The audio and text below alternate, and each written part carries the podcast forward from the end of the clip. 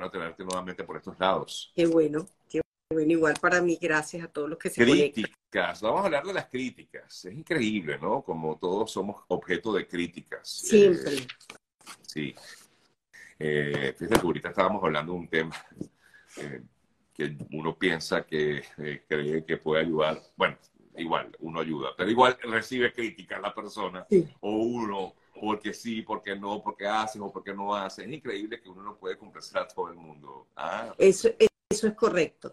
Y fíjate, yo, yo, yo te ponía ayer cuando hacía, mm, eh, comentaba el tema que íbamos a tratar hoy, y decía que, tú sabes, un barco no se hunde con el agua que lo rodea, se une con el agua que entra.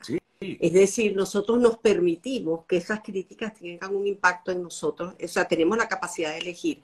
Pero primero quisiera eh, eh, que entendiéramos qué es lo que es una crítica negativa, ¿verdad?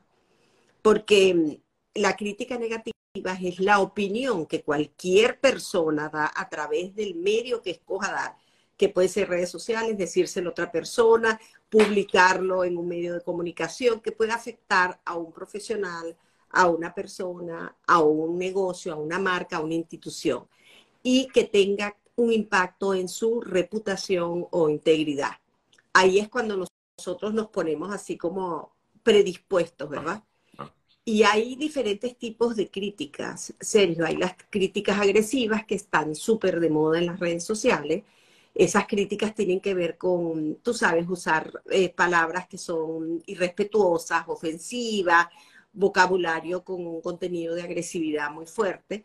Luego tienes los comentarios que son intransigentes, es decir, tú arrancas a comentar sin tener fundamento, sin, sin, sin tener objetividad, simple y llanamente solo quiero criticar. Y, y muchas veces lo hago con personas que eso a lo que se empieza a repetir se convierte en lo que todos conocemos por mm, chisme, ¿verdad? O comentarios no formales. Y luego tienes las eh, críticas que son erróneas, que son que tú empezaste a generar un comentario y no era cierto, no tenía fundamento.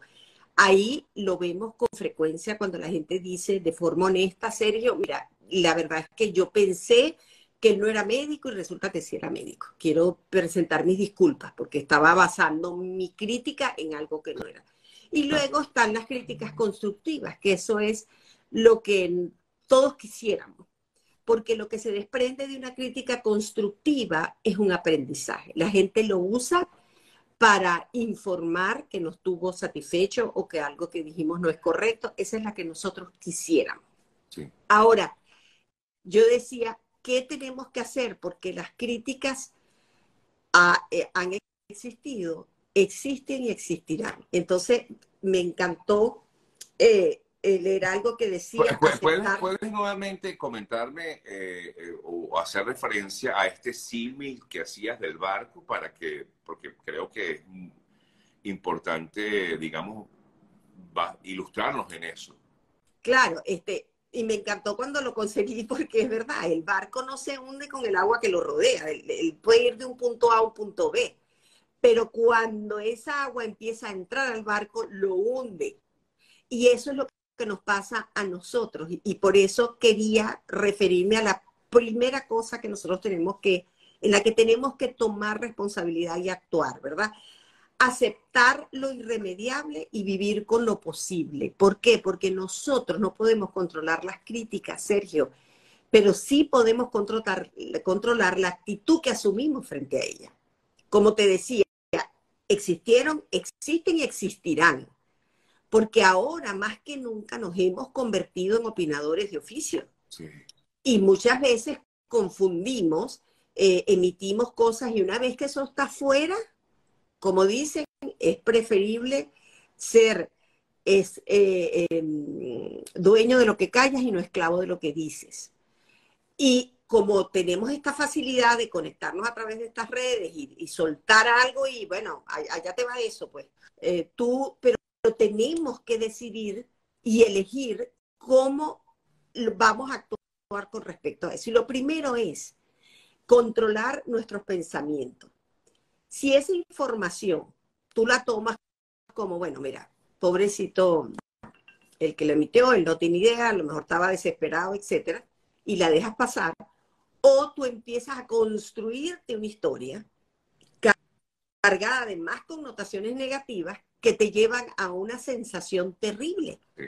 Eh, de, de, por qué me criticaban a mí, si esa persona ni siquiera me conoce, o por qué yo me, me tengo que ver envuelto en una situación de comentarios informales que además me están criticando de forma irresponsable. Entonces, ¿qué debemos hacer en esa circunstancia? Mira, vamos a tomar la opinión de quien viene. En el caso serio de marcas personales, de negocios, de instituciones, de empresas que usan los medios sociales, tiene que haber una estrategia de respuesta que tiene que ver con que se responda de forma personalizada. Mira, Rita, tú escribiste el día de ayer sobre una situación que no fue satisfactoria para ti, nosotros queremos contactarte, este es el teléfono, mi nombre, actúa de forma inmediata, porque eso tiene un impacto en, la marca, en, lo que tú proteges, tanto personal. Ahora, si el comentario comentario es de estos que te llegó a ti, que tu compañero de trabajo le dijo a fulano, que le dijo a Perencejo, que le dijo, y, tu jefe te está llamando porque tiene un impacto. Lo más sano para eso, sacando las emociones, Sergio, de esa reunión, es llamar a Pedro, a Juan y a María y sentarnos todos a ver dónde se generó la confusión. Claro, pero eso puede ocurrir de pronto en una, en una, en una organización, ¿no? Exacto. Hay varios empleados. Pero, por ejemplo, a través de, las redes sociales, eh, no sé si es eh, eh, conveniente incluso hasta llegar a personalizar los problemas, los asuntos. No, no. Fíjate, cuando dice personalizar es que tú, por ejemplo, Rita, yo vi ahorita en tu, en tu, en tu live, alguien hizo comentarios de la organización de la señora que tú tenías ahí. Este, que bueno, que uno va y no lo atiende, whatever, no importa. En ese momento, de forma personalizada, Rita, tú comentaste en el programa de Sergio que no, quisiera que nos comunicáramos para ver en qué te hemos fallado, porque esa es una institución, una organización que presta un servicio. Ahora, cuando nosotros estamos en, la, en las redes sociales, que tenemos marcas personales, como la que tú tienes, como la que tiene mucha gente, que son imágenes, ustedes tienen que tener la capacidad de ser selectivos con la pelea que tú te vas a casar o con la aclaratoria que te vas a casar. Porque en oportunidades, si yo te digo, Sergio, mira, tú hablaste con una persona que creo que no es la representante. Bueno, eso es algo que tú tienes que agarrar y decir, voy a hacer una validación. Ahora, si es esta gente que está por aquí que tiene eh, em, mucho eh, negativismo que dar, no, esas peleas no se casan simple yo lo, lo, saco de mi, de mi red de seguidores, porque ahí es un desgaste y ahí puedes llegar tú hasta afectarte desde el punto de vista emocional. Sí, ahí, sí permites que el agua entre en el barco. E, eso es correcto, eso es correcto. Y fíjate, voy a decir algo que la gente va a decir, Rita, hoy estás poseída, ¿verdad? Porque fíjate que a veces emocionalmente, Sergio, ayuda a conectar con el crítico. Empatizar, que hablamos la semana pasada con el crítico. La empatía, sí. ¿Y por qué? Pero bueno, si él me está criticando y me está criticando de forma negativa o de forma destructiva, ¿por qué yo tengo que hacer empatía con él? Y, y, hay dos cosas que hay memes y todo, tú lo puedes conseguir en las redes sociales que dicen que muchas veces lo que tú dices dice más de ti que de la persona de que estás hablando.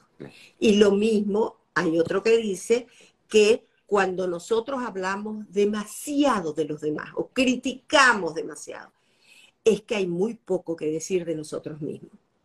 Si nosotros usamos esas dos cosas para empatizar y entender de dónde salió esa crítica, de dónde esa gente te puede vaciar tanta connotación negativa, entonces tú tienes que decir, bueno, la verdad es que voy a empatizar con esa persona que me criticó y conectar con ella para entender de dónde sale tanta cosa. Porque mira, caras vemos, corazones no sabemos. Y la gente anda por ahí con su, con su equipaje de la vida y quiere abrirnos la maleta y empezar a botar la ropa y las cosas que no le funcionan hacia los demás. Sí. Pero está sin verse, sin verse a sí mismo, ¿no? refiere. Sí. De hecho, aquí alguien comenta, te dice, yo recibo muchas críticas según constructivas, pero las personas que me las dicen no hacen bien su trabajo. ¿Eso no es extraño? Es, eso es extraño. Y te voy a decir algo, por eso es que nos encanta, Sergio, el triple filtro de Sócrates. Si la información que tú vas a dar no es buena, eh, no es útil y no la has validado, no la digas. O sea, tú, tú eres responsable de lo que dices.